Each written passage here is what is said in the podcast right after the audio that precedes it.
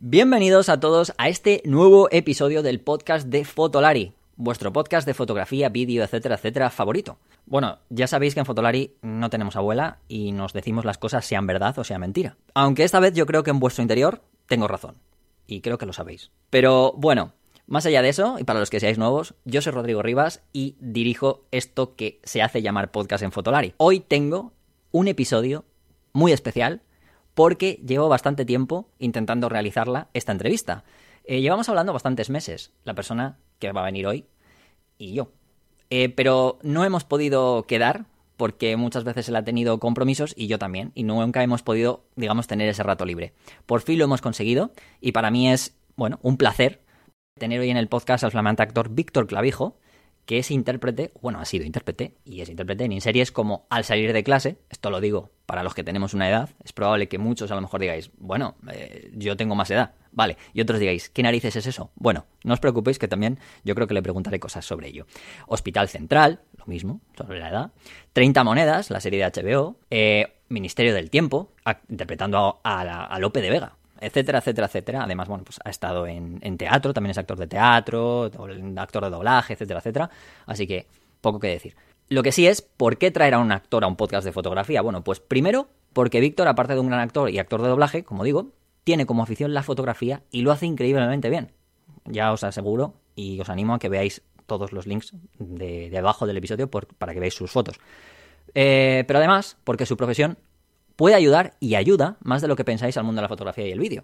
Y ojo, no solo técnicamente hablando.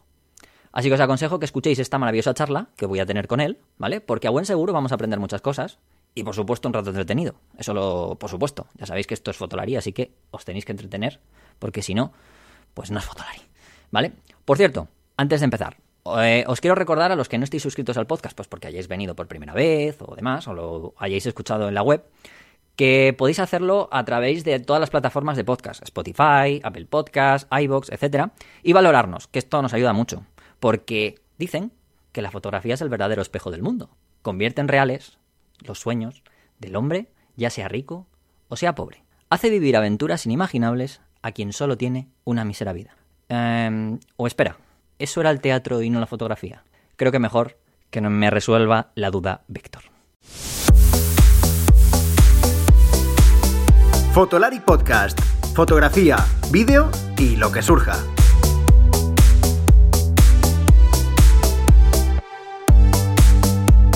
Con Rodrigo, Iker y Álvaro. Bueno, pues como os comentaba al comienzo y en la introducción del episodio, hoy tengo conmigo a un actor, bueno, yo no sé realmente qué es, ahora nos lo dirá. Yo creo que es actor porque es por lo que yo, por lo menos, le conozco desde antes incluso de saber que hacía fotos, que es Víctor Clavijo. Buenas noches, Víctor, ¿qué tal? Buenas noches, ¿cómo estáis?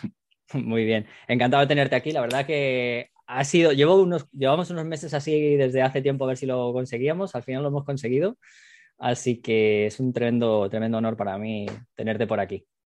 Muchas gracias.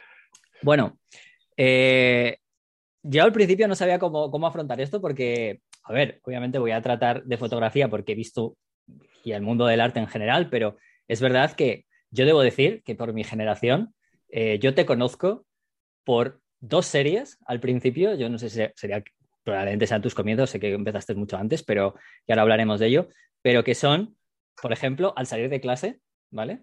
Yo hablo de mi generación, probablemente hay gente que esté viendo esto que sea mucho más joven y dirá, ¿qué, qué narices es eso?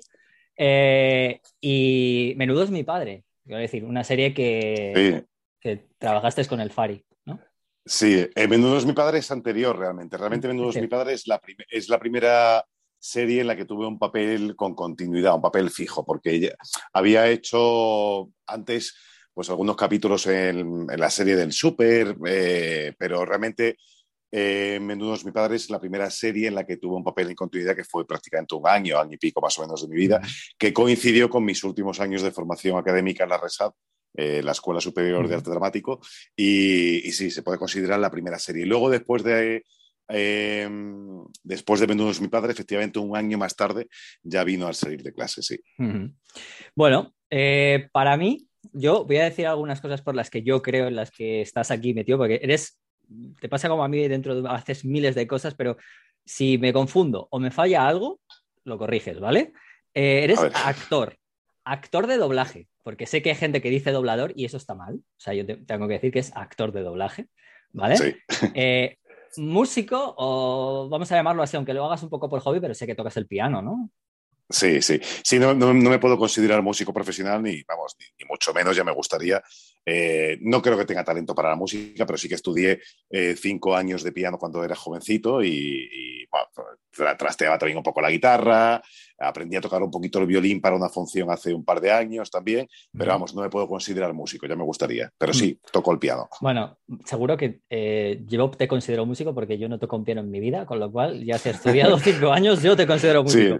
Pero bueno, sí, sí, te entiendo, te entiendo. Esto es como todo, ¿eh? Esto es como que no quieres, al final, es como decir, yo no me voy a considerar algo que tengo compañeros que realmente llevan toda su vida, ¿no? Pues lo mismo sería... Claro, claro, es que efectivamente, es que conozco grandes músicos profesionales y me da vergüenza considerarme músico porque, porque tengo muchas carencias. Realmente, o sea, sé leer partituras y partituras además de un nivel alto, me cuesta tiempo sacarlas, por así decirlo, estudiarme bien la partitura, pero cada vez, bueno, he ido recuperando el hábito del piano en los últimos, en los últimos años y hay, temporadas en las que le doy más, temporadas en las que le doy menos, pero lógicamente no, no acabé la carrera de piano ni mucho menos.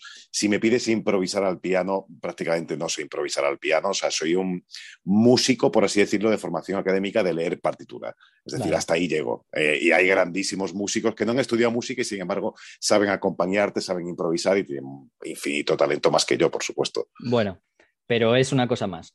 Eh, sobre todo teniendo en cuenta que no te ganas la vida con ello, con lo cual ya, si lo haces bien, pues no, no está mal. Eh, bueno, yo, y aparte, bueno, obviamente por lo que estás, lo que estás aquí, que como estamos en, este podcast de Fotolar y de fotografía, pues sobre todo fotografía, ¿no? Que haces, haces mucha fotografía, que es una de las cosas por las que vamos a ceñir esta entrevista. Pero aparte de esto, yo sé que te gusta, por lo que he visto, eh, otros, otras artes, que para mí eres un artista multidisciplinar, podríamos llamarlo así, ¿no? Aunque, uno de, aunque luego te, te, ganes un poco el pan con una de ellas más en concreto, pero al final tocas muchos palos. Por cierto, antes de nada, eh, probablemente haya, como esto no lo estamos, no lo estamos grabando en vídeo, eh, la voz seguramente a la gente que a lo mejor no, no, te, no, les suena de lo que te digo de esa época, eh, solo voy a decir que aparte de seguramente que le suena tu voz, primero porque lo de actor de doblaje ya lo he dicho, pero también es probablemente que las nuevas generaciones hayan visto el Ministerio del Tiempo, ¿vale? Y tengo ante mí, y estoy entrevistando ante mí al que sería el señor Lope de Vega. que eso seguro que ya entonces ya será como que ya, lo, ya las dos generaciones seguro que lo, ya te conocen. Ya me pueden ubicar, sí, sí. con las dos generaciones, ¿vale? Y bueno, y aparte, bueno, se está en un papel de 30 monedas con la serie de Alex de la Iglesia, que eso sí que también está muy bien. Bueno, visto esto, para que ya te ubiquen y sabiendo esto, te decía lo de, lo de artista multidisciplinar. Para mí, yo creo que, lo, creo que lo eres, pero te voy a hacer una pregunta con respecto a esto, porque es, eh, ¿crees que es muy importante comprender todas estas artes en general, de todo lo que pueda haber, para, por ejemplo, mm, practicar o llevar a cabo una buena fotografía? Wow, no sabría decirte, no, no creo, o sea, porque hay grandísimos fotógrafos que solamente se dedicaban a esto, ¿no? Y todos los conocemos y no tenían, bueno, muchos de ellos estudiaron pintura y eso se nota lógicamente en sus fotografías, ¿no? Como por ejemplo Bresson, ¿no? Pero, pero otros no, otros se dedicaron a la fotografía sin más y no tenían una formación artística complementaria, sencillamente tenían un talento natural para la fotografía y un ojo, un ojo pues eh, privilegiado, ¿no? En mi caso, yo me imagino que de alguna manera, o sea, yo me considero por encima de todo, yo soy actor, quiero decir que, mi profesión es la de la actuación, fue lo que estudié realmente, aunque también estudié música, pero la dejé para dedicarme a la interpretación. Eh, y la fotografía realmente ha sido un hobby que he ido cultivando a lo largo de los años, con el que empecé a los 16 de una manera un poco, pues eso, muy amateur. Continué un poco en mi época de estudiante de Derecho en Granada, pero era por, realmente era lo único que, la única salida que tenía artística para poder hacer algo que no fuese estudiar Derecho, porque era lo que no quería hacer. Eh, y dejé la fotografía durante mucho tiempo aparcada hasta que la recuperé hace como 12 años aproximadamente. Entonces, la fotografía ha sido un hobby que he ido convirtiendo en una disciplina por la que me he preocupado por aprender. He leído muchísimo, muchísimos libros, la he practicado muchísimo, he aprendido a revelar, a positivar, en fin, creo que he aprendido un poco, pero no puedo considerarlo tampoco. Me pasa con lo, mismo que te decía con la música. No soy un profesional ni de broma. Ya, me gustaría tener la mitad del talento de, de Kudelka, de Bresson, de Bruce Davison, de alguno de estos. Iba a decir, y yo, y yo, pero, y yo, pero oye, eh, lo haces bien, joder, lo haces bastante bien. O sea, ya, como digo, pondremos enlaces también en debajo, ya como siempre ponemos en el, en el podcast, algunas fotos eh, tuyas y entre otros, sobre todo a tus redes sociales, que además, eh, ya no solo que aunque no solamente, bueno, pues compartes fotos, sino también para mí creo que es súper importante para una persona que se dedica a la fotografía o al mundo audiovisual. Conocer de todas estas artes, porque creo que al final es una, a lo mejor no es que la necesites, pero sí que te ayuda mucho a crecer en tu forma de mirar la disciplina. Creo que es súper importante. Sí, yo, creo, o sea, hace poco también tuve también otra entrevista también en otro canal de fotografía, me preguntaban efectivamente de las disciplinas que me gusta tocar un poco, eh, o que cultivo, la música, la fotografía, la interpretación, eh, eh, también escribo, pero cómo se complementa una con otra. Yo no sé, desde luego la interpretación sí que influye mucho, por supuesto, en las fotografías que hago, eso sí. La música no sé, no sé en qué, en qué puede influir. Eh, en la foto que hago. Pero la interpretación, sin duda, sí, porque la deformación de alguna manera cinematográfica, las películas con las que he crecido, los libros de fotografía que he leído, pero también el entorno que me gusta fotografiar, que es eh, un poco el entorno que me rodea, el de los actores, pues evidentemente la interpretación tiene mucho, mucho que ver ahí. Y y de alguna manera también la capacidad de interpretar escenas de la calle, ¿no? O situaciones. Ese ojo entrenado que tenemos los actores para poder captar un momento y decir, ay, aquí hay algo especial, aquí hay una escena, pues evidentemente la interpretación tiene mucho que ver, ¿no? En, esa manera de mirar, ¿no? de hecho, luego te preguntaré una cosa que te... Voy a hacer algunas, algunas preguntas con bastantes paralelismos o incluso haciéndote alguna pregunta sobre ambos, ambos mundos, pues creo que al final es lo interesante, ¿no? Sobre todo sobre tu, de tu mundo y sobre tu mirada. Ya lo, has, ya lo has dicho un poco, era lo siguiente a lo que iba a ir, que era que, bueno, tu fotografía sobre todo es, mm, se centra sobre todo, yo creo que en el aspecto más documental, fotografía de calle documental, ¿no? Sería una mezcla. Sí. Porque mm, el quien vea tu foto puede ver fotografía documental cuando has ido a viajes, o viajes ya sea por trabajo, ya sea por placer, eh, como por ejemplo es una exposición que hiciste eh, con fotos de Colombia, de Nueva York, etcétera, ¿no? Hace tiempo, pero eh, creo que una de las cosas que más te debe, gustar es hacer fotos en los ensayos y en los rodajes, ¿no? Porque al hacer fotos a tus compañeros, eso lo, lo, lo sé y los he visto además. Sí, me gusta más, fíjate, lo otro. O sea, realmente me gusta más la foto documental de viajes, pero no de viajes turísticos, eh, sino de, realidades que, sean completamente opuestas a la mía, porque me, invita a, conocer otras realidades y creo que la mirada fotográfica, wow, ahí, ahí se, me, se me ilumina, ¿no? De alguna manera. Lo que pasa es que el entorno que tengo más cercano, el mundo que me rodea y el mundo que conozco es el mundo de los actores. Entonces, al final, no puedo hacer la foto que me gusta y hago la foto que tengo a mano, que es la foto de, pues, de los compañeros en los rodajes, en los camerinos etcétera, etcétera. No es la que más me gusta, es, digamos, la que tengo, el mundo que me rodea y el mundo que tengo un poco a mano. La que más me gusta es la foto documental, eh, pues eso, la de viajes que he hecho por ahí cuando he tenido ocasión de conocer otras realidades como los pueblos, los, eh, refugios, perdón, los asentamientos de refugiados saharauis o poblados en Colombia o Santo Domingo, algún barrio de repente un poco peligroso, o México con indígenas. Son las fotografías que me gusta porque me remite rápidamente a los fotógrafos que me apasionan, a Salgado, a muchos de estos. O fotografía de calle, pero de realidades que no sea solamente la del transeúnte, sino algo un poco más allá. ¿no? Eh, pero hago fotografías de camerinos y fotografías de compañeros porque, porque no puedo hacer esas otras. Bueno, una, una iba a decir, perdón que te corte, una ventaja es que, bueno, como están acostumbrados a que tengan delante cámaras, pues eh, pasarán de ellas como si no, no existieses, claro. Claro, e, eso es una ventaja que tengo, que ya me lo ha dicho también algún fotógrafo, que de alguna manera las fotografías que hago de los compañeros se diferencian de las fotos que un foto fija puede hacer en un rodaje, por ejemplo, o una obra de teatro, porque los compañeros no solamente están acostumbrados a las cámaras, sino que de alguna manera ya están tan acostumbrados a verme revolotear con la cámara alrededor de ellos. Soy uno más, no soy un intruso, con lo cual es verdad que consigo alcanzar un grado de intimidad que quizás un fotógrafo que vaya solamente a fotografiar una sesión de camerinos, pues no va a conseguir del todo porque no deja de ser un intruso que va para una sesión en específico. ¿no? Mm. Yo soy el compañero que de alguna manera lleva siempre la cámara de fotos encima y aprovecha la saca y puede pillar momentos espontáneos que quizás un fotógrafo invitado para una sesión particular no pillaría tanto. ¿no? Esa, es, la ventaja que tengo sobre otros fotógrafos, digamos, con respecto a, este tipo de fotografías, ¿no? de los compañeros en los camerinos, en el teatro, en el rodaje, etc. Versaremos luego sobre eso, porque sobre un poco sobre eso también, sobre el tema de, cómo te, te mimetizas con el entorno. Pero ya que has hablado de, de lo que es perderte por un lugar y demás, te voy a hacer una pregunta, ya que tú has interpretado a muchos personajes, o bastantes personajes, y además de distintas épocas y distintos lugares. Se supone, aunque no te hayas movido, pero se supone que ya sabemos. Eh, eh, ya se sabe, ¿no? Como dice, el cine y la fotografía muchas veces es mentira, ¿no? Eh, perdona. Entonces, ¿en, qué, ¿en qué sitio, o sea, en qué época y en qué país o ciudad te gustaría perderte para hacer fotos? Ya no solo ciudad, sino en una época. Imagínate que te dijeran, pues métete en la puerta del tiempo, ¿no? nunca mejor dicho, el Ministerio del Tiempo, y decide. Años 30, lo tengo muy claro. Años 30, años 40, sí, sí, sí. Años 30, París, España, Nueva York. Años 40, eh, un poco también, pues, la posguerra en España, en algunos pueblos, un poco, pues, como las fotos que hizo, me parece que era eh, no sé si era Robert Evans, este que hizo también este estos reportajes en España, o era, luego me acordaré.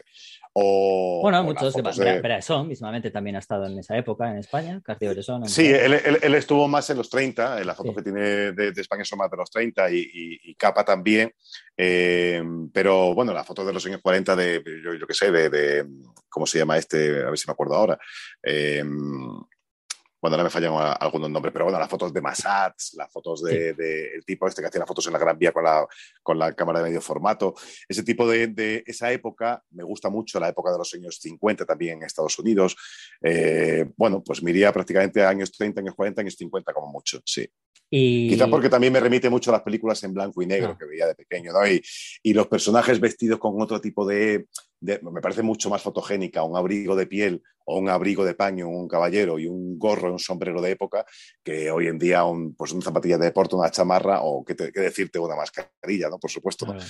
Pocas cosas me invitan hoy en las ciudades modernas a, a, fotografiar a la gente, como no sea un entorno especial, o un bar un poco a lo mejor chungo y cutre con personajes del bar, o unos camerinos, algo que sea eh, salirse de la realidad de lo que vemos en la calle diariamente, porque no me dice gran cosa esa realidad, ¿no? ¿Y personaje? Así, me da igual que sea famoso o no sea famoso, quiero decir, un personaje, quizás no de ahora, ¿no? Pero, pero un personaje que a ti te hubiera gustado retratar, aunque fuera siguiéndole, ¿no? Como fotógrafo de alguien, ¿no? Como haces tú, ¿no? Que no tiene por qué ser un retrato como tal, sino... Imagínate que pues tuvieras que tener un día de, ¿no? Un día con o, poder... Un día con alguien. Hombre, sería haberse remontado, no existía la fotografía con uno de los personajes que me hubiese gustado, me encanta conocer porque es de los que más admiro en el mundo del arte, es, Mozart.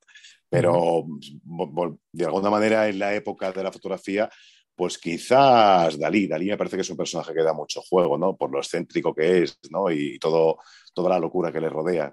Posiblemente, no lo había pensado, ¿eh? pero quizás a lo mejor un Dalí, sí. Has hablado de, mimetizarte con el entorno y demás. Eso, a ver, aunque yo sé que ni mucho menos voy a versar esto sobre, sobre cámaras ni nada, pero sí que hay una cosa que, me llama la atención, como buen fotógrafo de calle que yo soy también. Y además el otro día estuve en la presentación de la nueva Leica, la, M11 digital. Eh, disparas con Leica, ¿no? Sí, em, empecé, o sea, realmente cuando volví a hacer fotografía empecé con una cámara digital, una Canon 550, eh, para recuperar otra vez de alguna manera el placer de la fotografía y la técnica, por así decirlo. ¿no? Eh, hace muchos años que lo hacía, entonces necesitaba volver a entender la técnica y el digital me parecía ideal para eso porque veía al instante la fotografía y podía entender conceptos y, absorberlos y tenerlos integrados como la profundidad de campo, la velocidad, etcétera, etcétera. O el, tamaño de la lente, en fin, la distancia focal, todo este tipo de cosas. Pero di el salto a la fotografía analógica a través de un amigo que me enseñó a revelar eh, carretes y a partir de entonces empecé a tirar con una Canon, eh, una Canon AT1 de mis padres. Eh, y de ahí me pasé a la Leica, me compré una Leica en un viaje que hice a Nueva York, porque claro, pues por los fotógrafos que admiraba, la Leica era como algo mítico, y yo pensaba, bueno, pues si tengo una Leica seguro que hago tan buenas fotos como ellos. Entonces me compré una Leica en el, en el HP, me parece que se llamaba los grandes almacenes judíos estos que están en, Nueva York, en Manhattan. Sí, bien Eso, B&H.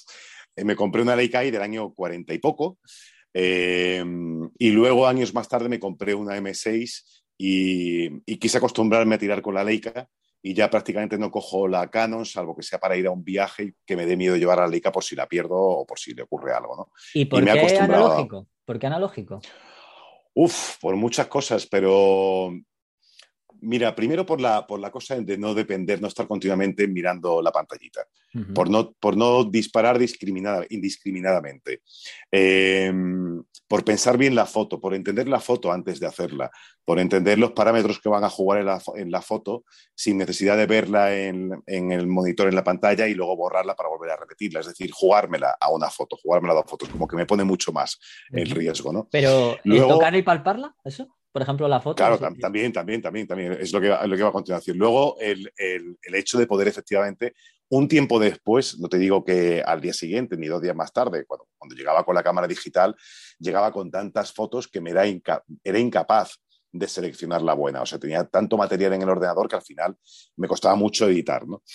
Eh, luego, el hecho de ir a lo mejor al laboratorio tres meses más tarde, que de repente la fotografía que había hecho tres meses atrás, de la que no me acordaba, me diese la patada en la cara. Esa emoción de meterme en el laboratorio en el cuarto oscuro y meterme a revelar el carrete con, en el tanque de revelado, luego sacar la película, mirarla al trasluz, intentar adivinar qué hay detrás de cada foto, eh, el poder palparla como dices, pero luego la textura, además también, el grano, eh, eh, la gama de grises y luego el hecho de meterte además a positivar y ya es otro, otro mundo completamente distinto, ¿no? De poder trabajar la foto en la ampliadora, eh, hacer muchas tiradas de prueba, equivocarte mucho, pero cuando la foto está bien hecha y la ves ya en, el, en la cubeta de revelado y ves que sale, para mí esa emoción es inigualable. Pero es que encima de todo eso le añado un componente romántico que es el hecho de, de bueno, de, de, lo que yo llamo imprimir luz en plata, que a, base, a fin de cuentas es eso, ¿no? Es imprimir luz en aluros de plata, ¿no? Es dibujar en plata, pintar en plata, ¿no? Y luego la textura, por supuesto, ¿no? Uh -huh. eh, la profundidad de los negros, la, eh, la, gama de grises, cosas que muchas veces el digital, quien controla de digital a lo mejor sabe hacerlo, pero yo como Photoshop es, que no consigo nunca abrir el Photoshop, yo solamente trabajaba con el Lightroom, pues no sé hacerlo, ¿no? Entonces prefiero la foto analógica, poder palparla, poder eh, archivarla, poder ver al, al trasluz eh, los negativos, en fin, me gusta muchísimo más, ¿no? Uh -huh. Eh, te iba a preguntar, eh, que estabas hablando de técnica, yo sé que, bueno, eh, aunque es una, yo creo que como, como actor y como, como, persona que valora mucho el arte, quizás la técnica la tienes más como una herramienta, que es como debe ser, no, no debe ser como un fin, sino como un medio. Mm. Pero estás, yo sé que tú estás acostumbrado y además valoras aspectos muy importantes que no solamente por lo que decías, ¿no? Profundidad de campo, velocidad, etcétera. Todo esto, la técnica de una cámara, si es mejor un objetivo que otro, porque tú estás muy acostumbrado ya no solo porque te dediques al mundo artístico, pero sobre todo te dedicas al, si eres actor y estás, o actor tanto en teatro, televisión y tal, y estás acostumbrado a que tengas compañeros que te iluminen, por ejemplo, tienes iluminadores, claro. etcétera, direcciones de fotografía. Entonces, creo que ese aspecto, ¿no? ¿Cómo, cómo, ¿Qué crees tú de cómo, bueno, yo diría que del 1 al 10, ¿qué importancia le pondrías a la luz en fotografía, ¿no? Para mí, no sé decirte, pero eh, casi un 60-70%. Luego, para mí, también el instante y la composición, evidentemente. O sea, eh, dónde colocan los elementos en el plano, ¿no? Para que de repente esa fotografía tenga algo que no sepas qué es, pero que evidentemente eh, te atrape, ¿no? Esto que consigue muy bien eh, Bresson y Kudelka, el instante uh -huh. decisivo, ¿no? Por ejemplo, evidentemente esa capacidad, ese ojo, pues tenerlo también es importante. No solamente la luz ahí es necesaria, ¿no? Sino el instante. Pero para mí, yo cuando, cuando voy con la cámara, lo primero en lo que me fijo realmente es en la luz. Uh -huh. eh, aprendo a valorar la luz, si la luz es muy dura, si es difusa, eh, cómo cae sobre un rostro, dónde me mido la luz, si, mido de repente eh, la fotografía eh, apuntando hacia la zona de luz, apuntando a, hacia las zonas más oscuras para, sobreexponerla, si la sub, subexpongo, si la sobreexpongo, dónde calculo un poco la media de, la luz de la fotografía, pero sobre todo much, hay muchas de las fotos que hago que lo, que me llama la atención, lo que me atrapa primero es la luz. Sí, sin duda. Y luego cuando luego me doy cuenta de como actor, evidentemente, pues ya, ya entiendo los valores de plano, cosa que antes a lo mejor cuando hace 15 años me decían, no, estoy con un 35, no, estoy con un 20, 28. Yo decía, pues, pues, vale, pues porque me dice el director de fotografía que estoy con un 28, pero no sé muy bien por dónde me... Yo, los actores solemos decir, ¿por dónde me cortas? Por aquí, por aquí. Ahora te dicen con un 50, ya lo entiendes. Te dicen con un 35, también lo entiendes. Y no necesitas preguntarle por dónde me estás cortando, ¿no? Eh, entonces hay cosas de la fotografía que sí me he llevado a la actuación. El entender el valor de la luz es una de ellas. Eh, y el entender el valor del plano y el tamaño del plano también es otra de ellas, la profundidad de campo. Claro, si te dice el director de fotografía, no es que estoy con un 2,8, pues ya sabes que te tienes que mover poco, porque a poco que te muevas, claro. pues le vas a poner en un problema al foquista, ¿no? Lógicamente, ¿no? Al final, como te decía, sí que una disciplina me ha ayudado a entender la otra y, de la, y, con la otra disciplina también, pues eh, eh, he aprendido trayendo cosas de la otra, ¿no? O sea, básicamente se, me, se retroalimentan muy bien, tanto la actuación como la fotografía, ¿no?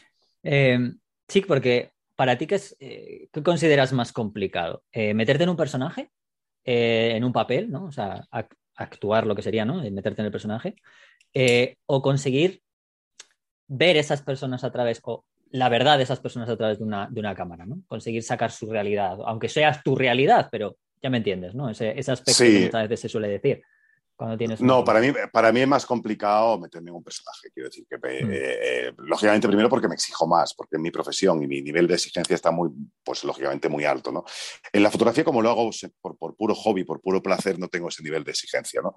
Eh, sí que es verdad que cuando veo una foto, cuando veo un instante, cuando veo algo, una escena, una situación, hay algo que tira de mí eh, que no sé definir qué es lo que es. A lo mejor son otras fotografías que tengo en el subconsciente que he visto y de repente me recuerdan a esta situación necesito hacer la fotografía. No sé lo que es exactamente, que disparo, no sin pensar, pero prácticamente primero disparo y a lo mejor luego reflexiono qué fue lo que me llamó la atención.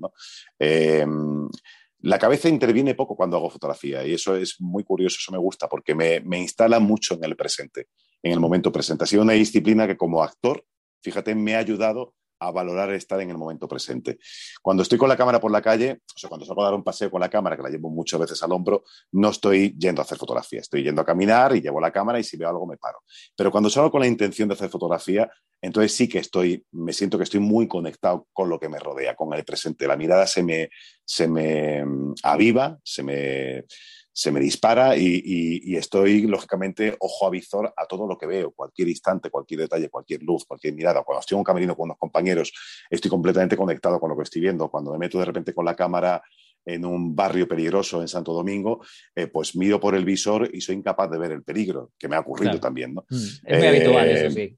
Es, muy, habitual y, reconozco ese peligro, porque ya te digo que la fotografía me ha dado, mm, me ha provocado muchas ganas de viajar y conocer otras realidades las que sé que correría peligro, porque sé que iría tanto detrás de la fotografía, tiraría tanto de mí que no vería el peligro. Soy, soy muy consciente de que, vamos, que si yo fuese fotoreportero, seguro con el primer, eh, o reportero de guerra, en el primer conflicto bélico al que me mandasen, estaba muerto.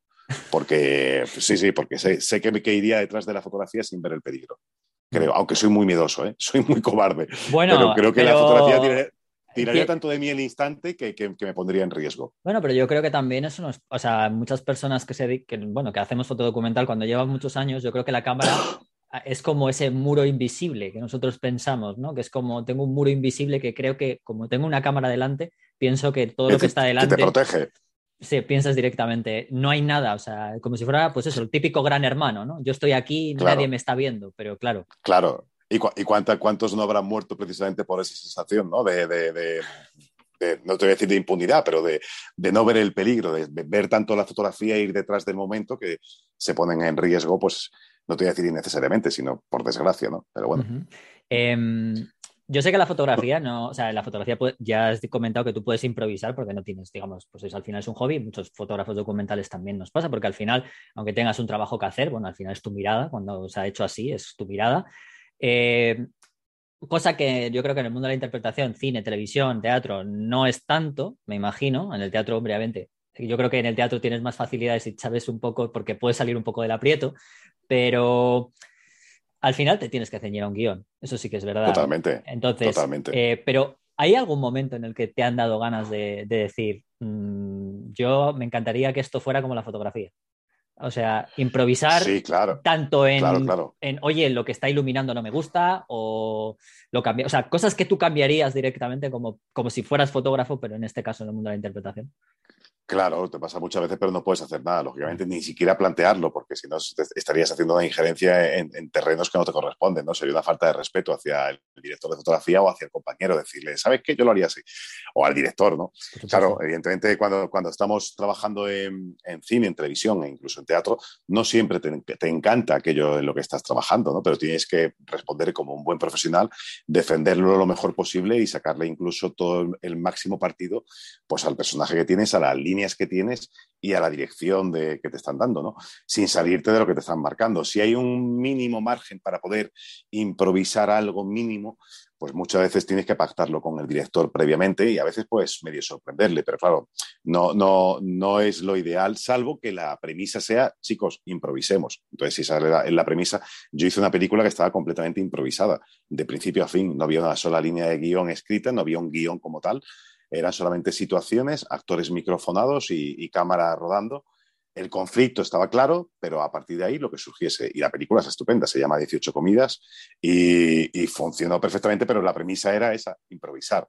Pero eso te ocurre pocas veces. Eso te ocurre una vez, dos veces en la vida como, como mucho. Iba a decir, para eso, que pondremos las redes sociales debajo, tienes tus redes sociales en las que, por cierto, haces unos doblajes increíbles de escenas. Muchas gracias. Eh, no, no, están muy bien, pero además, eh, yo no sé si es porque te gusta lo de crear guiones, porque debo decir que tu hermano, aquí yo no sé qué pasa, pero yo a mí me pasa como los Morenati, ¿no? Yo cuando veo aquí que hay, familias en las que hay dos hermanos que pues tienen un talento increíble, además en una, misma disciplina, un mundo muy parecido, y tu hermano, que Carlos, ¿vale? Eh, que también sigo mucho su Twitter, eh, que él es guionista y director, ¿no? En este caso más guionista, me imagino. Eh, cuando veo esos, pienso, le corre... ¿Será porque le encantaría a Víctor eh, ser guionista o ya lo ha sido igual que su hermano? ¿O su hermano le encantaría ser actor? ¿O, o cómo es esto? ¿no? Porque... Pues a, ver, yo, como te decía antes, también escribo, siempre he escrito un poco, pero para mí realmente. O sea, es verdad que, que Mira, cuando me fui a estudiar Derecho a Granada, eh, con 18 años yo quería ser actor, me dijeron que, mi padre me dijeron que me olvidase de eso de momento y que estudiase una carrera seria, entre comillas, ¿no? Mm.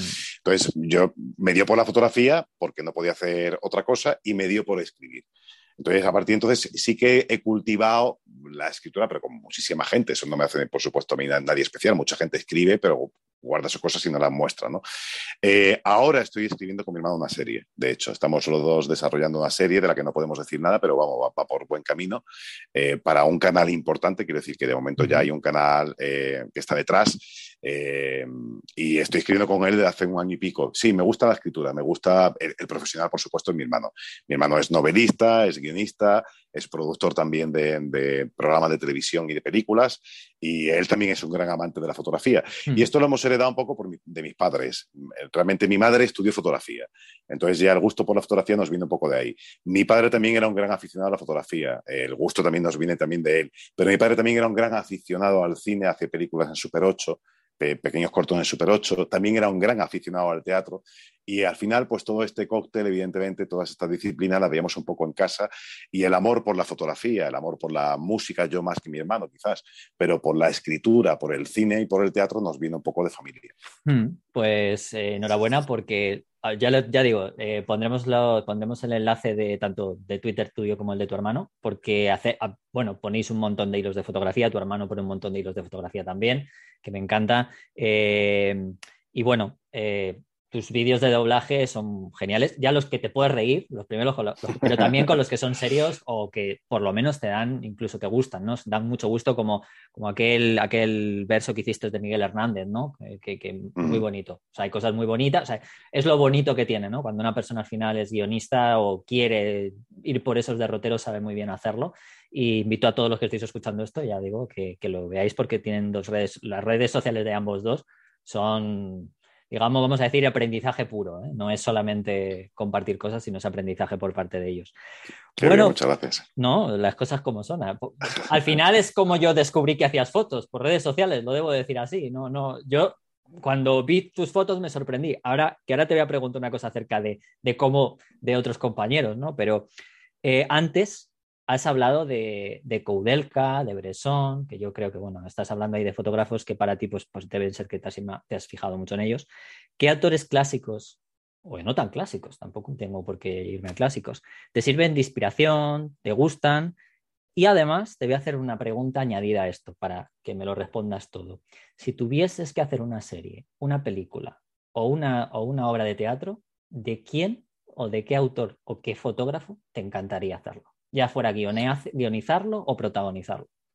O sea, ¿qué historia sobre qué fotógrafo? Exacto, sí, una historia real, o sea, obviamente un día biopic en este caso, porque obviamente... Pues mira, a ver, la primera pregunta, la primera me has dicho... Eh, tus, autores clásicos que te inspiran, sí.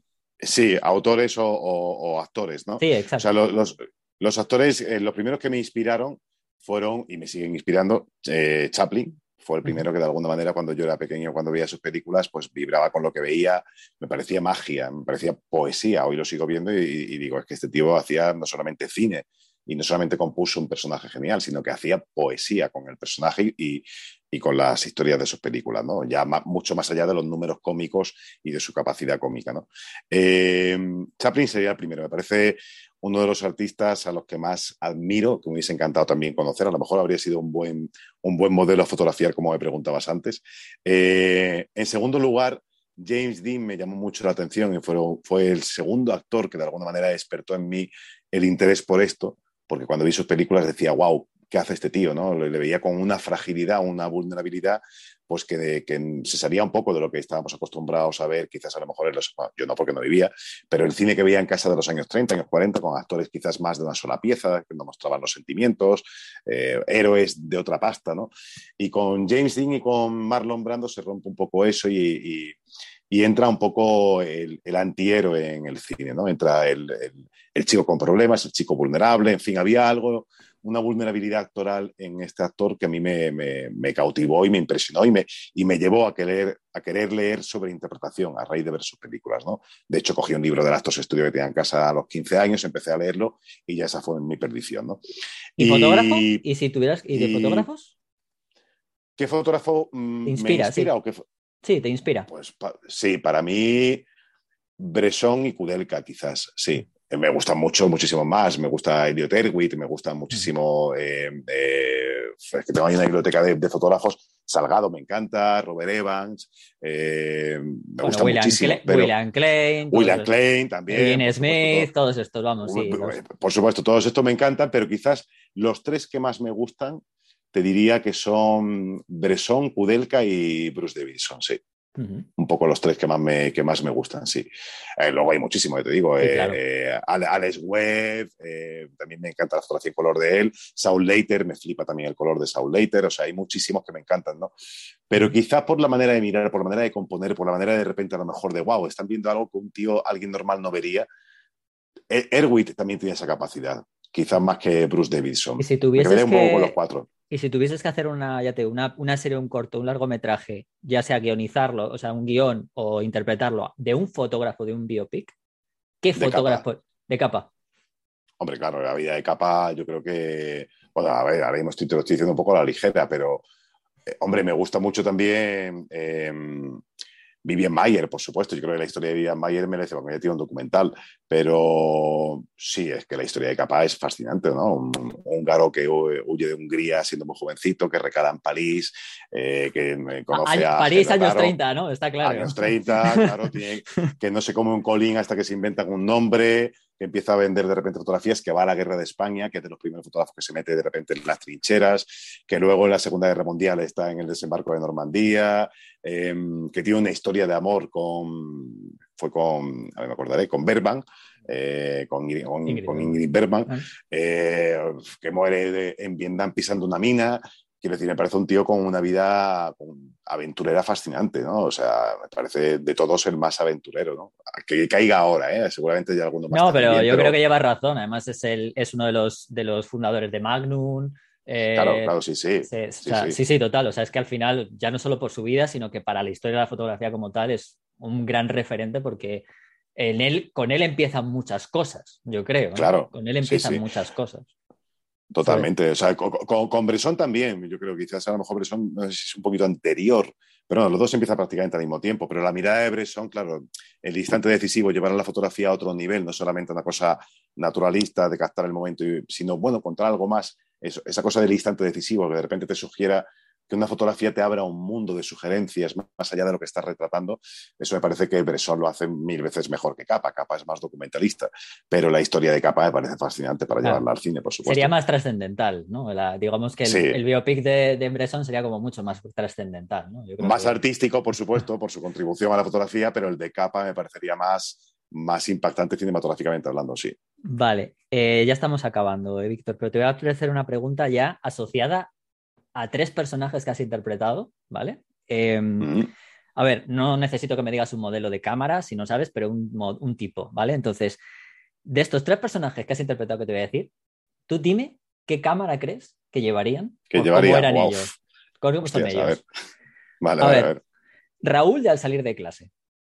Ah, No, me importa, o sea, ah, pu- puede que haya cámaras que en aquella época no existieran, no me importa, quiero decir, la que te venga a ti a la cabeza, aunque solamente por su forma de ser o por lo que quieras o lo que creas tú. Raúl al salir de clase. Yo creo que llevaría. Hostia, es difícil. Estoy pensando por el carácter del personaje, porque él era un cabrón, un cabroncete. Entonces, una cámara que, que le diese mucho juego y con un grandísimo angular para hacer fotos eh, eh, pues de los amigos, en los que se dicen de alguna manera un poco distorsionados. ¿no? Llevaría una, una, cámara compacta con un gran angular, no sé si una Olympus o alguna cosa de estas. Sí. Víctor de Menudo es mi padre. Hostias, a ver, el personaje era un poco más sereno, más adulto, más empático, y sobre todo un tío, un joven, un joven con la cabeza bien amoblada, adulto, sensible. Eh, la Leica podría irle bien a él, sí, porque además tenía una buena moto, entonces yo creo que se gastaría el dinero en una cámara bonita que fuese, bueno, pues un, un pepinazo de cámara, pero bonita y compacta, que fuese elegante al mismo tiempo, que no fuese para fardar de alguna manera con la cámara más moderna ni con el teleobjetivo más grande. Una Leica le iría bien a él, sí. Eh, Lope de Vega del Ministerio del Tiempo. Sé que no había fotografía en su momento, pero ¿cuál crees que le podría Uf, eh, quizás una, no sé si una, una cámara, ¿cómo se llama esta que tengo aquí además también? Bueno, una Rolei, a lo mejor. Una Rolex, Eh, ¿eh? Sí, o una, quizás porque es un poco más antigua, o una con visor de cintura para hacer fotos, O una eh, Hasselblad, ¿no? Una Hasselblad, una Rolex. o una Hasselblad, sí, sí, o una, tengo, es que no recuerdo el modelo, ¿cómo se llama esta? Espérate a ver un momento que me acerque. A ver. Aquí la, también la, una Paxet. Eh, un momento que tengo una con visor de cintura, que ahora mismo no recuerdo cómo se llama. Eh, no sé ni dónde la tengo. Luego me acordaré. Bueno, pero sí, una, una Hassel o una Roley, seguramente sí. Sí, a lo mejor para poder mirar por el visor de cintura y hacer la foto sin que se dieran cuenta. y por último, Gabriel de Ana Tramel, que es un- yo creo que de los últimos personajes que has hecho. Sí, más- pues quizás Gabriel, que es un tío más comprometido con causas sociales, eh, pero también es un tío un poco... Llevaría una, una cámara también elegante, a lo mejor llevaría también una analógica, yo creo. Pues seguramente también una, a lo mejor una Canon, no tanto como una Leica, pero una Canon como la analógica que tengo, sí. Bueno, pues también eso está bien, ¿no? O sea, es simplemente, yo sé que no era por tener modelos, sino por saber un poco la actitud, ¿no? Obviamente ya sabemos que, bueno, Lope de Vega, pues ojalá hubiera, hubiera habido fotografía en su momento. Porque hubiera- yo creo que Cabroncete hubiese sido un rato, ¿eh? También, ¿eh? Con Sí, sí, por eso te decía, por eso, por eso te decía una con visor de cintura para poder hacer las fotos de las chicas eh, que, le gustasen sin darse cuenta, un poco sin llevarse la cámara al ojo, ¿no? O sea, sin llevarse el visor al ojo, quiero decir, ¿no? A lo mejor una, pues es una Hassel o una Roley o alguna de estas. Ujú.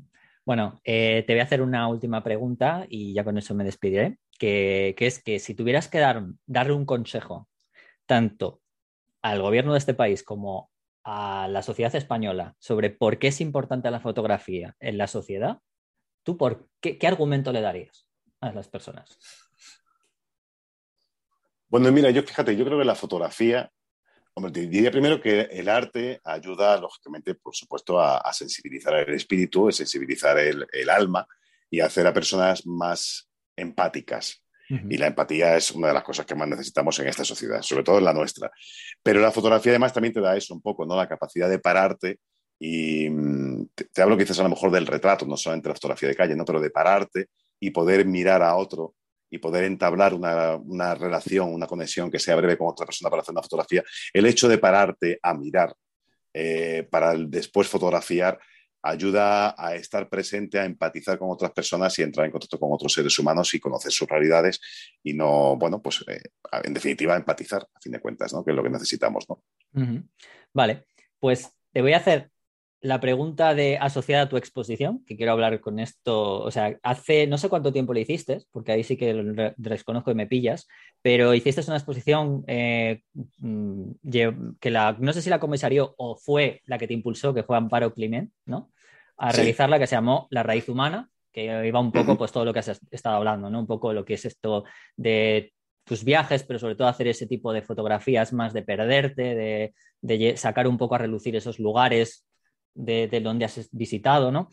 Eh, y sé que fueron muchos compañeros tuyos, actores. Sí, sí. Te iba a preguntar, aparte de eso, si me quieres ahora me hablas ya para acabar de la exposición, pero unido a esta exposición, te voy a preguntar, dentro del sector de la, actuación, ¿hay, ¿hay buenos fotógrafos? Porque yo he visto hace poco a Javier Cámara haciendo unas fotos muy buenas. Te lo iba a decir, Javier Cámara eh, es uno de ellos. Em, Roberto Álamo también hace fotografía y hace ¿Ah, muy buena fotografía. Sí, sí. Creo que a Tamar Novas también le interesa y también he visto alguna cosilla por ahí. Sí, sí, hay muchos actores que les interesa muchísimo. Hombre, te, destacaría efectivamente a Javier Cámara y, a, y quizás a Roberto Álamo. A Banderas también le dio una época por la fotografía. El propio, ahora no me, vendrá el nombre, Vigo Mortensen también hace fotografía. Sí, eso sí lo conocía.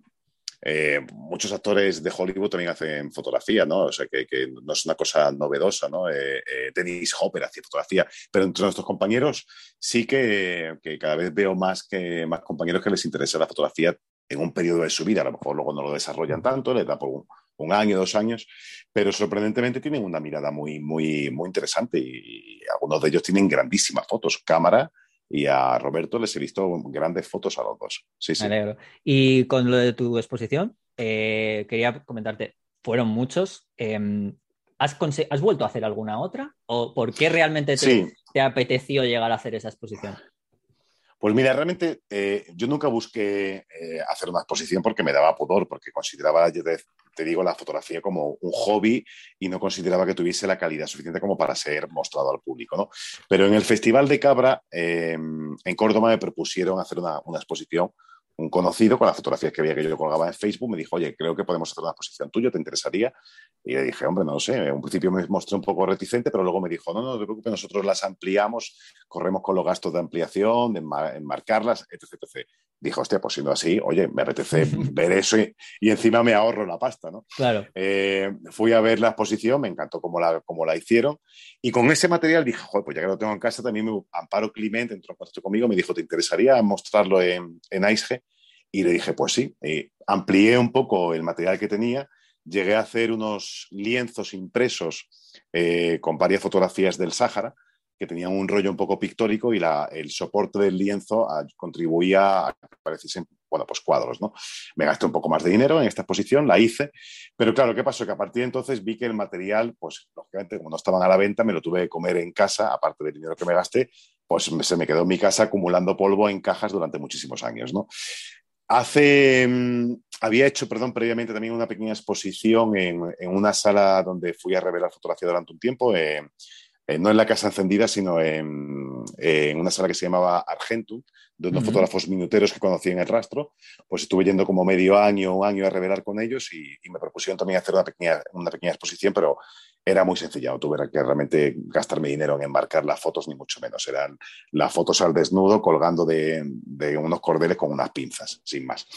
Y hace un año y pico me, contactaron del Festival Reverate de Barcelona de fotografía analógica y me propusieron si quería eh, hacer una exposición y, llevar mi trabajo allí porque vieron mis fotos en redes, concretamente las, fotos dedicadas a los actores. Y hice una selección del material que había ido positivando en los últimos años en la Casa Encendida porque llevaba la idea de hacer una exposición en los últimos años y antes de la pandemia estuve yendo a positivar durante muchos meses y cogí ese material, lo mandé e hicieron una exposición allí, o sea, me dedicaron una sala, digamos, dentro de la gran exposición que hace el Festival Revelate en septiembre todos los años, pues me dedicaron una pequeña sala con 22 fotografías o 23 fotografías, ¿no? Me gustaría volver a mostrar ese material analógico eh, el que he ido positivando con el tiempo en la casa encendida durante los últimos 6, 7, 8 años, pues poder mostrarlo con tiempo, eh, otra vez a lo mejor en Icehead. Lo que pasa es que me da tanto, tanta cosa gastarme la pasta en el enmarcado para luego, luego comerme las fotografías en casa que siempre digo, bueno, ya lo haré algún día y siempre lo pospongo, ¿no? Pero algún día terminaré haciéndolo. Muy bien. Creo que sí. Pues eh, bueno, si, si, son tan buenas, o si sacas esas fotos que tienes ahí, porque yo he visto muchas en redes, ya digo que me parece genial. Eh, y más, probablemente sabiendo mucha gente que dirá, ya está muy bien, pero es que encima eh, están, hechas con, están hechas con Leica, que también hay que entender que no porque sea Leica, sino que hay que tener su técnica. No hemos estado en esto, pero bueno, porque no quería entrar, ya que te tenía aquí, lo último que quería era hablar de técnica contigo, sobre todo teniendo una persona que, bueno, pues tiene ese aspecto más emocional, con, ya debido a su, a su, a su profesión. Pero claro, tú bien lo sabes que el telémetro pues no es tan fácil de dominar hasta que no lo dominas. no, no, para nada, para nada. Entonces, bueno, seguro que, espero que, lo consigas y ojalá lo hagas y pueda ir a verlas porque me encantaría verlas, ¿vale? En directo. Y nada, oye, Muchas gracias. Víctor, ha sido un tremendo placer. Muchísimas gracias por aceptar la invitación.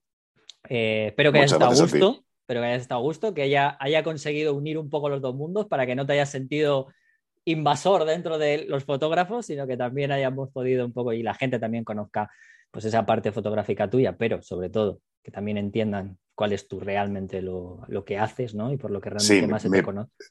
Sí, sí, mi profesión es, claramente soy actor aficionado a la fotografía, o sea que es la pasión que cultivo, que cultivo, pero no es mi profesión, sí, sí. Muy bien, por cierto, pero, pero no deja de ser eso. Así que por mi lado te quiero dar las gracias y, y bueno, ojalá podamos vernos o cuando todo esto se acabe o lo que sea para poder comentar fotos y que nos sigamos mientras tanto por redes, tanto contigo como con tu hermano. Muchas gracias, Víctor. Muchas gracias a ti, Rodrigo. Un abrazo. Puede que me pierda sin remedio, que me tire al precipicio, que me lleve el huracán. Puede que me alcancen las tortugas el año nuevo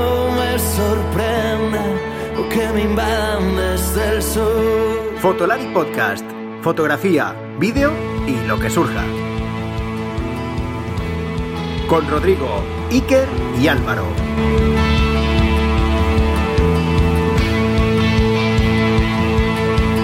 Tiembla mi mirada en tu jardín. No veo